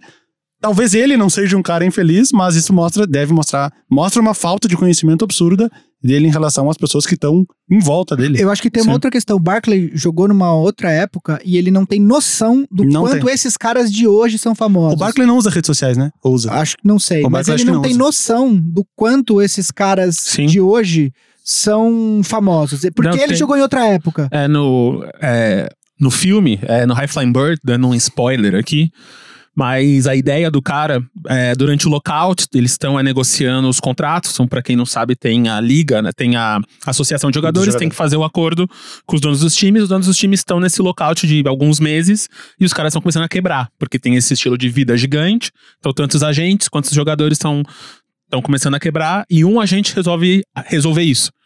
E aí, como ele sabe resolver, ele cria, ele deixa no ar que ele começa a negociar com a Netflix, com com com Hulu, o filme é da Netflix, então é bastante o nome é Netflix aparece no, no filme, uma liga de one on one.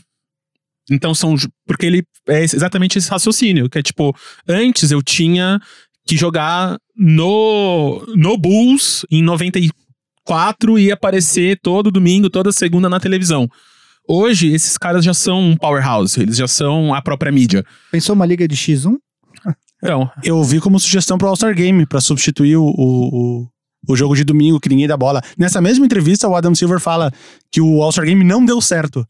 Ele fala, ele e fala. a ele cogita mudanças pro futuro. E eu vi Então, várias é. pessoas então aí sugerindo um, um é duelo tipo, de X1. Quando rolou um- uma história também de a Copa de Pênaltis, sabe? Um ro- rolê que é tipo super curto, mas super emocionante. E aí você pega dois caras muito foda e colocam pra fazer. E aí os, os, os, os donos dos times percebem o tamanho da coisa, aí o filme vai daí. E aí acho que tem outra coisa, que é quase uma pauta do Boa Noite Internet, citando mais uma vez aqui nesse programa, que é isso, que é essa coisa da metrificação da vida. Então, tipo, a metrificação da vida é porque a gente aqui mesmo, a gente tem acesso a tabelas, a gente tá sempre olhando aqui, na o Vavo, fazer, é, que, é, que é formado em estatística, tá sempre ali vendo, e diária, e ao vivo, você consegue saber se aquele, aquele ser humano tá performando ou não e como ele tá performando.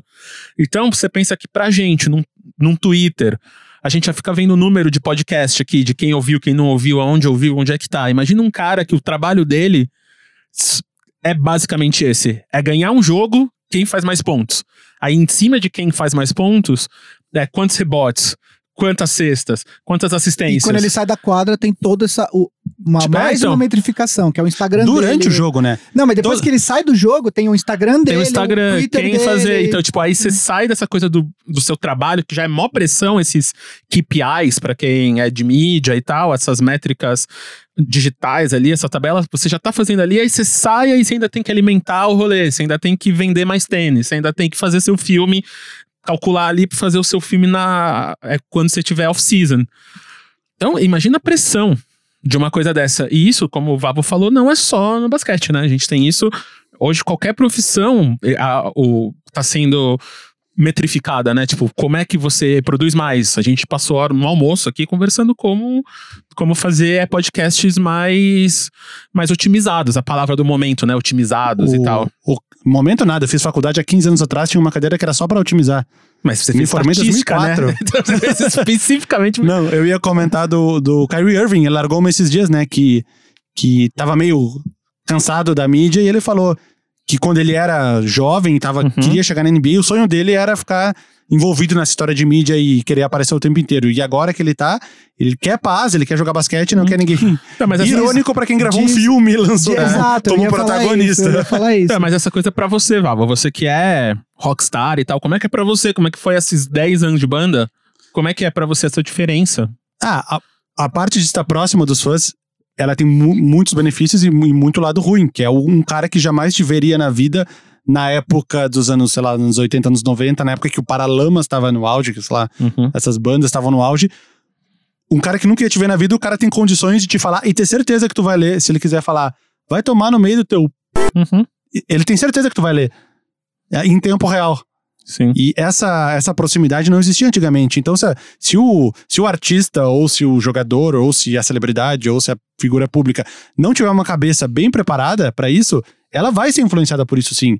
Um, um, um, um hater que às vezes tu acha que é um, uma pessoa super importante é uma criança de 9 anos que tá mandando isso cin- 50 artistas na sequência. Aí um dos artistas acaba sendo influenciado por aquilo, acaba jogando pior, acaba querendo provar no jogo pra aquela pessoa que falou pra ele, ah, sei lá, ah, exemplo fictício, LeBron James, tu é um amarelão. Aí então o LeBron fica com aquilo na cabeça e quer provar pra aquela pessoa, sendo que a pessoa é uma pessoa insignificante que ela não deveria nem estar escutando. Ah, cara, então às vezes a ele gente- toma uma decisão errada no jogo por causa disso. A gente foi- começou esse podcast, esse é o 15 episódio do podcast. Quando eu fiquei fora, quando foi nascer minha Sim. filha, eu veio um comentário falando que era melhor deixar sem o outro cara lá. o Fábio já foi chamado de clubista nos comentários, Sim. o Marcel ficou fora agora e todo mundo teve alguns comentários. De, teve, teve um cara que comentou várias e várias vezes, inclusive, falando: não, meu programa é muito melhor sem o apresentador, deixa o Vavo apresentando. Isso é a gente, que é um podcast que começou outro dia de 15 episódios. Imagina esse cara vezes tipo um bilhão. Porque é, eles têm um alcance muito maior do que a gente. Então, é isso, assim, é pensar, se a gente que começou agora a fazer podcast e já tem gente falando, ah, isso aqui, isso aqui. Imagina pra esse cara, Não. o tanto de gente que tem criticando esse cara. Ou você ignora, ou você lê, mas você tem que ter um preparo psicológico absurdo, né? Não, as pessoas que enfrentam isso hoje, elas não, não, não vinham sendo preparadas desde criança. Por quê? Porque não existiam as redes sociais quando elas eram crianças. Então, talvez de hoje para o futuro, as pessoas que vão ser as celebridades do futuro, Sim. elas estão sendo preparadas desde agora. Mas quem enfrenta isso nesse momento. É, é tipo o Big Brother, tu fica famoso de uma hora pra outra. Sim. Veio a rede social te E massacrando. a meia dúzia e- que e faz tu não isso veio é preparado pra criticada. isso. Tipo, a família do Neymar, que a gente já filmou com, com o Neymar, né? a gente já fez né, no instituto dele, já tive acesso próximo a, ao staff dele. E real, o cara é protegido, ele tem que ser protegido por causa disso. O cara não tem que pensar no, no Twitter dele o que ele vai postar. Ele tem que pensar em melhorar o, de- é o dedinho do pé e até em fazer a propaganda, porque ele tem só pra bancar os 10 parceiros que moram com ele, pra ele ter com quem conviver, a família, as mudanças, colocar o diesel no avião, sabe? É um rolê que o cara não tem que pensar na fotinho do Instagram que ele vai pôr logo, logo depois que acaba o jogo. Já, já tem que estar pronto, só apertar send. O Neymar, particularmente, a gente sabe que ele pensa na fotinha do Instagram, né? Mas enfim. Não, mas dentro de todos, ele tá protegido. Chega, não ele é um falar cara de que- Neymar. Próximo assunto, vai. Então, é- então acho que é muito isso. Então, mais uma coisa que a gente conversa, conversa, muito aqui, só pra encerrar o assunto, é criar comunidade. A gente sempre fala que o legal do, do podcast tá sendo a comunidade que a gente tá criando. O Eu Estou, o nosso grande trunfo, é, eu acho, não foi chegar em 15 milhões de pessoas, ter milhões de views. Também foi isso, mas é muito mais a comunidade que a gente criou em volta disso. E o que falta muito é, é isso. Então, é no, é no geral pra gente. A gente fica falando muito em WhatsApp, a gente fica falando muito digitalmente, a gente acha que tá convivendo com muitas pessoas quando a gente tá convivendo com ninguém. E esses jogadores são esses caras que ficam. É quase Rapunzel, fica, fica ali no topo da sua torre de marfim, incrível. Pode ter os milhões que for, que essa resenha que a gente tá tendo aqui, ele quase não consegue fazer, não consegue ir no bar ficar bêbado. A gente tava falando aqui no almoço sobre o baile de, é, do Copacabana Palace, e aí um amigo nosso foi lá, e como ele falou que foi a primeira vez que ele viu os, os artistas livres, né? Os, Se sentindo tranquilos. eles, eles sendo livres e curtindo uma balada, e ficando bêbado, e passando mal, e um, um querendo pegar o outro. Você quer que vamos, só uma coisa pra fechar o assunto. O, muito se fala, uma coisa que a gente já discutiu também, do Duran e jogar com o Kyrie Irving no Uhum. Knicks na temporada que vem. Eles falam um do outro como se ele- eles falam que são melhores amigos, são grandes amigos e tal. Eles nunca jogaram juntos, eles nunca devem ter convivido mais do que algumas Talvez na semanas. seleção americana. Mas, mas juntos no mesmo time. Eles Ah, nunca sim. devem ter convivido mais do que esse tempo um mês de, da, de, de Olimpíada. Olimpíadas. E eles se consideram melhores amigos. Por quê? Porque Eles, eles, trocam se memes. identificam um par. Não, É. porque esse cara aqui, eu sei que ele também tá na mesma situação que eu. E se ele quer ficar meu amigo, eu. Ele não tem nenhum interesse. A gente. Então, assim, você imagina você encontrar um cara que você conhece depois dos, dos sei lá, 25 anos de idade, Uhum. que você nunca conviveu mais que um mês, e você fala: esse cara é meu melhor amigo. É, é esse o nível de isolamento. Ele só consegue se conectar com outra pessoa que tá no, no mesmo, na mesma situação que ele. Eu acho que o Neymar e o, o Medina serem melhores amigos é coincidência? Não. O melhor do futebol e o melhor do surf? Não, é esse caso. É isso. Porque no final você tem todas essas cobranças, né? Imagina você viver com dor física o dia inteiro, você ter que, tipo, você sai do jogo e você entra numa banheira de gelo. Tipo, nada que os caras fazem é gostoso. Tipo, não tem muitas poucas coisas. Então, o cara pode ganhar 30 milhões no ano. O, o quanto que ele usa de verdade esse dinheiro e esse tempo pra fazer algo que é legal? Ele, ele tem acesso ao melhor médico, ao, ao melhor carro pra ir, ao terapeuta, sabe? Ou a melhor academia na casa dele. Ele tem que estar sempre num rolê muito, muito pesado. E aí a comunidade, os amigos, que é o legal de você ter a grana e curtir as festas e tocar o sambão. É isso aí, que é a parada do ônibus. Já, eu já ouvi de vários técnicos de futebol especificamente. Principalmente Zagalo já me falou isso umas vezes nos almoços que a gente tinha, porque eu não sei, mas eu almoçava com o Zagalo bastante. e a gente falava sobre isso e ele falava Novidade. que o Brasil perdeu pra ele, o Brasil perdeu a Copa de 98. Ele soube que o Brasil perdeu a Copa de 98 no ônibus. Quando pela primeira vez, o primeiro jogo que não teve samba. E a galera nem olhava um na cara do outro por causa das coisas do Ronaldo e tal. Mas ele olhando um pro outro e falou: a gente perdeu aqui. Porque no ônibus a galera não tá. Então imagina hoje que a galera tá tudo no, ouvindo samba ou rap tudo no fone. E falando em comunidade, a gente tá aqui pra falar da nossa comunidade que mandou as perguntas pra, pra gente através das nossas redes sociais. Só lembrando, arroba BigShotPod em qualquer rede, ou e-mail bigshotpod.ampere.audio. Aqui são DMs es- especificamente que a gente vai falar hoje, mas você pode mandar pra gente o que você quiser, xingar a gente, porque isso aí é engajamento. Quer dizer que você se importa com esse programa, que você pensa na gente, que você quer o melhor pra esse programa, mesmo que seja quebrando os nossos corações. Bom, a primeira mensagem é do Samuca Júnior, que veio, na verdade, veio via Uhum. YouTube, no, no comentário do nosso episódio anterior. E ele fala assim: Valve, Gui, queria que vocês comentassem sobre o Dwayne Wade, qual o lugar da história dele na NBA ele, ele, ele vai estar ao se aposentar nessa temporada. E aí ele queria que a gente desse a nossa opinião sobre o Heat, o que, que o Heat tem que fazer para sair dessa situação. O Valve falou um pouco que tá naquele lugar que não tá tão longe do, do, de- do- do- dos piores, né? Mas também não tá próximo dos melhores. Enfim, o que, que a gente acha que eles têm que fazer? Ele fala: o time tem a maior folha salarial é, e não tem muitas esperanças para os torcedores no- no- agora e vai ficar agora sem o maior ídolo que é o Wade. É, não, eu ia bater nessa tecla de novo do Heat tá no- na- naquele limbo que não é nem um time que tem condições de passar de primeira rodada de playoffs e nem um time que tem condições de tancar pra pegar uma escolha boa nos playoffs. Não tem como trocar muito o elenco, porque é jogadores que não são assets tão bons assim, são muitos jogadores medianos. Eu anotei aqui o, o elenco do Miami Heat só pra gente ter uma ideia. Tem o Justice Winslow, o Gordon Dragic, Hassan Whiteside, Rodney McGruder, Bam Adebayo, James Johnson, Dion Waiters, Kelly Olynyk, Josh Richardson, o Derrick Jones Jr. São todos jogadores medianos. Nenhum deles a gente consegue ver se tornando... O Josh Richard- Richardson, ele. Talvez esteja... E o não, Winslow deu um salto essa temporada também. jogando de armador. Eu acho que o, o Heat, só em cima do que você falou, para não deixar. O Heat tem três contratos bons. Ban Bio, que eu gosto, que é um, um contrato de rookie ainda.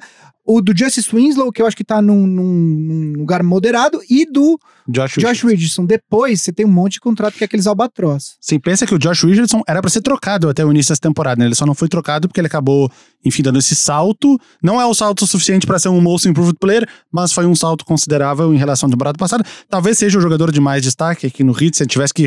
Eles são tão equilibrados que eu não sei dizer nem quem é o melhor jogador do Heat. Naturalmente seria o, eu acho que é o Josh Goran Dragic. hoje. Hoje, Hoje. hoje eu acho que- Naturalmente seria o Dragic. Ele foi até um All-Star ano Sim. passado como replacement, mas esse ano ele quase não tá jogando, o que fez com que o Winslow virasse o armador do time E desce esse salto. e desse esse salto também, distribuindo a bola, até tá arremessando melhor. O Whiteside, que talvez era pra ser um expoente, já tá vindo do banco agora, atrás E do o contrato Adebayo. dele é absolutamente absurdo. Ele tem uma Absurdo. opção de jogador que ele vai optar, porque ele não vai receber isso em nenhum é, franquia ano que vem, de 27 milhões de dólares ano que vem. Então ele obviamente vai optar. James Johnson, clássico jogador mediano. Rodney McGruder tá com cara que vai ser um jogador mediano. Ryan. Anderson com um contrato Ryan- de 15 milhões pro ano que vem. É, Goran Dragic com um contrato de outra opção de jogador de 19 milhões. O Dion Waiters voltando agora, voltando a ser titular também, depois de ficar mais de um ano sem jogar. com um Kelly Olynyk, um considero que não, nunca ele. vai explodir a ponta. Enfim. Nem que queira, de a não de ser 10 que faça milhões que nem o Memphis, troca o time inteiro. Só não, o, o que não trocou porque não conseguiu trocar, no caso do Mike Conley, enfim. É, eu acho que assim, o Hit agora, eu acho que o Hit escolheu o, o Richardson e o Winslow e o Adebayo são os três jogadores jovens que o Hit vai montar ao redor.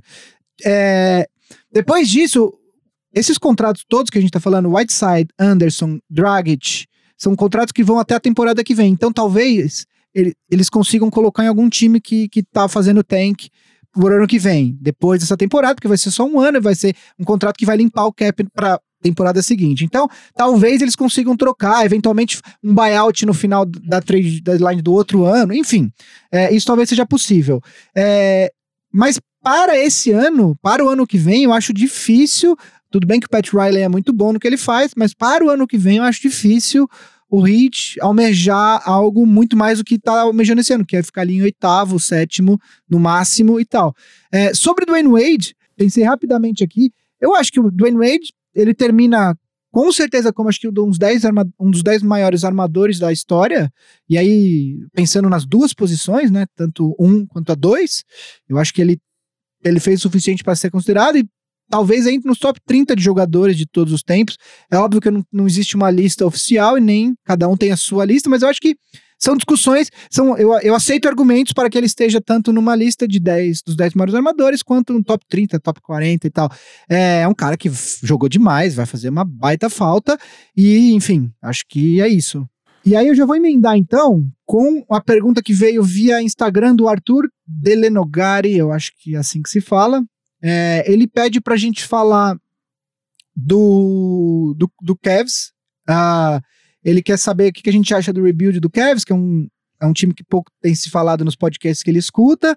Ele acha que tem alguns jogadores duvidosos, como o Jordan Clarkson, mas tem alguns que tem futuro, como o Sexton, o Osman, é, o Kevin Love voltou bem e tal. Se tiver um Zion é, ou um RJ, RJ Barrett, se eles acham que já é um bom começo pro rebuild. O que, que você acha, Vavo?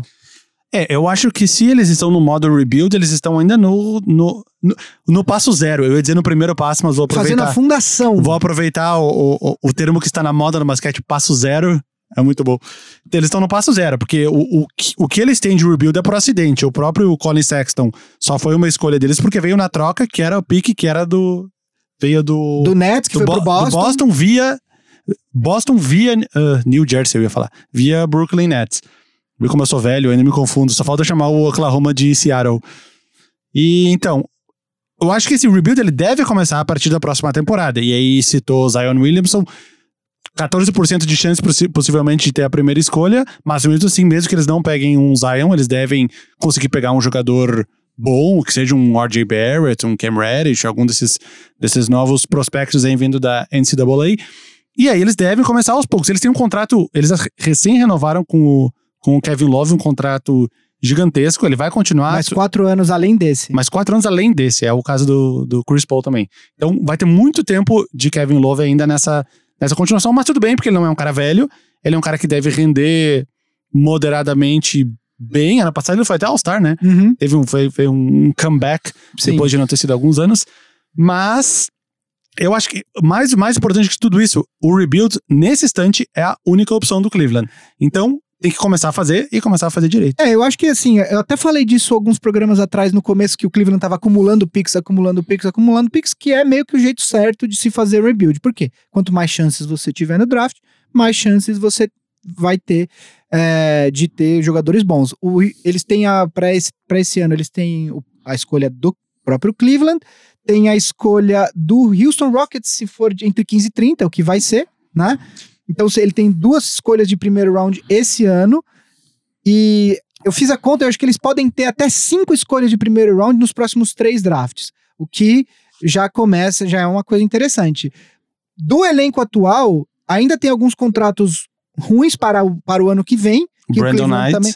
O Brandon Knight, o Tristan Thompson, que tem um contrato de 18 milhões e meio, o J.R. Smith, que ainda tem um contrato que, apesar de não ser inteiro garantido, ainda tem. Jordan Clarkson tem um contrato de 13 milhões para a temporada que vem.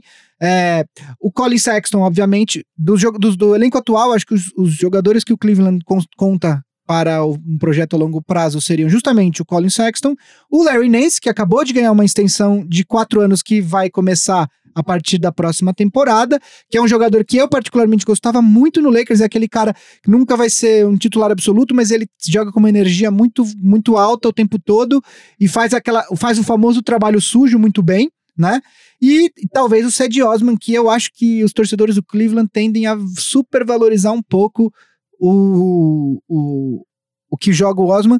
Eu acho que isso é um- uma coisa que acontece em times que, que estão ma- mal. Eu, eu passei por isso com o Lakers. Você acaba vendo alguns jogadores jogando noite sim, noite não, noite sim, noite não, e você acaba superestimando um pouco o, o valor deles. De qualquer forma, eu acho que o Cleveland está começando o processo de uma maneira certa, que é vamos acumular picks e vamos ver o que acontece. Esse contrato do Kevin Love realmente é um contrato que tem quatro anos e que eu não sei se em 2021, quando ele tiver 33 anos, alguém vai, vai topar pegar 2021, 22, né? Vai topar assumir 30 milhões de salário, porque eu não sei se ele vai ser nem sombra do jogador que ele é hoje. Ele teve alguns problemas de lesão, etc. Mas eu acho que o Cleveland tá começando o rebuild pelo lugar certo. Tem que ver qual é o potencial do Sexton, tem que, ah, enfim, ver quem que eles vão trazer no draft, mas eu acho que é isso, assim, tá bem no começo, qualquer coisa do Cleveland dá para que dois, três anos pra frente. Concordo. Jogos da semana. Olha, direto e reto. Deixa eu abrir o meu aqui. Ah, sim, eu tenho uma correção pra fazer. Um dos meus.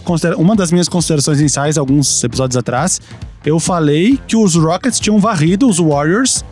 E eu fiquei falando sobre ah, outras vezes que os Warriors foram varridos, tinham sido varridos pelos Pacers na temporada passada, e a última vez tinha sido pelos Spurs. Durante a temporada 2014, regular, né? Durante a temporada regular.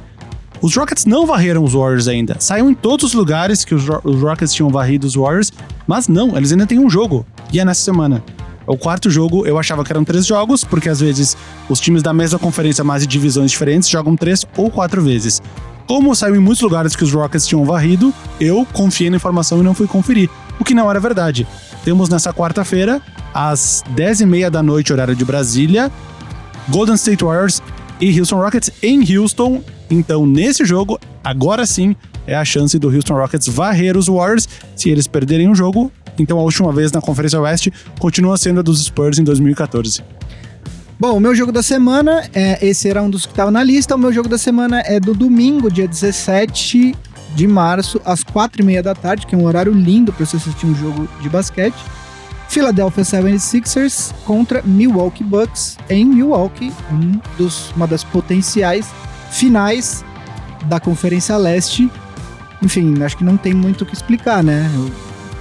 Dois É uma dos- escolha técnica, quatro né? melhores times da Conferência Leste, ambos com potencial de chegar tanto às finais de conferência quanto às finais da NBA. E ele segue desdenhando o Indiana Pacers.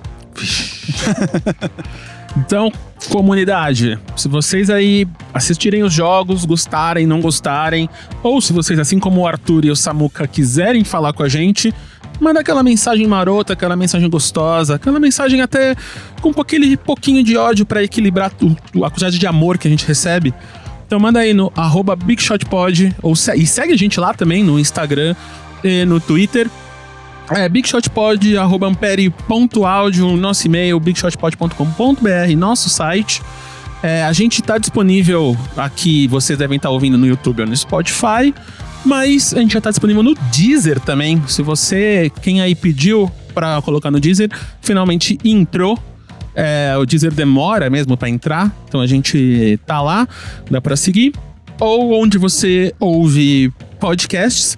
Se você tá gostando do podcast, tá ouvindo no iTunes, ou se você só quer puxar no saco, vai lá, manda cinco estrelinhas no iTunes, aquele comentáriozinho maroto lá e principalmente indica pros amigos. Porque tem muita gente aí que quer falar de basquete, muita gente aí que ouve. É, o basquete, a NBA é um mercado grande, aqui as pessoas assistem.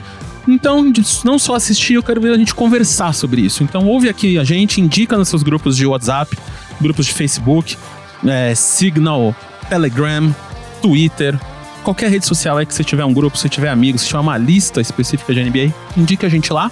Eu sou MM Isidoro, no arroba MM igual chocolate, que é gostosinho, cremoso, redondinho.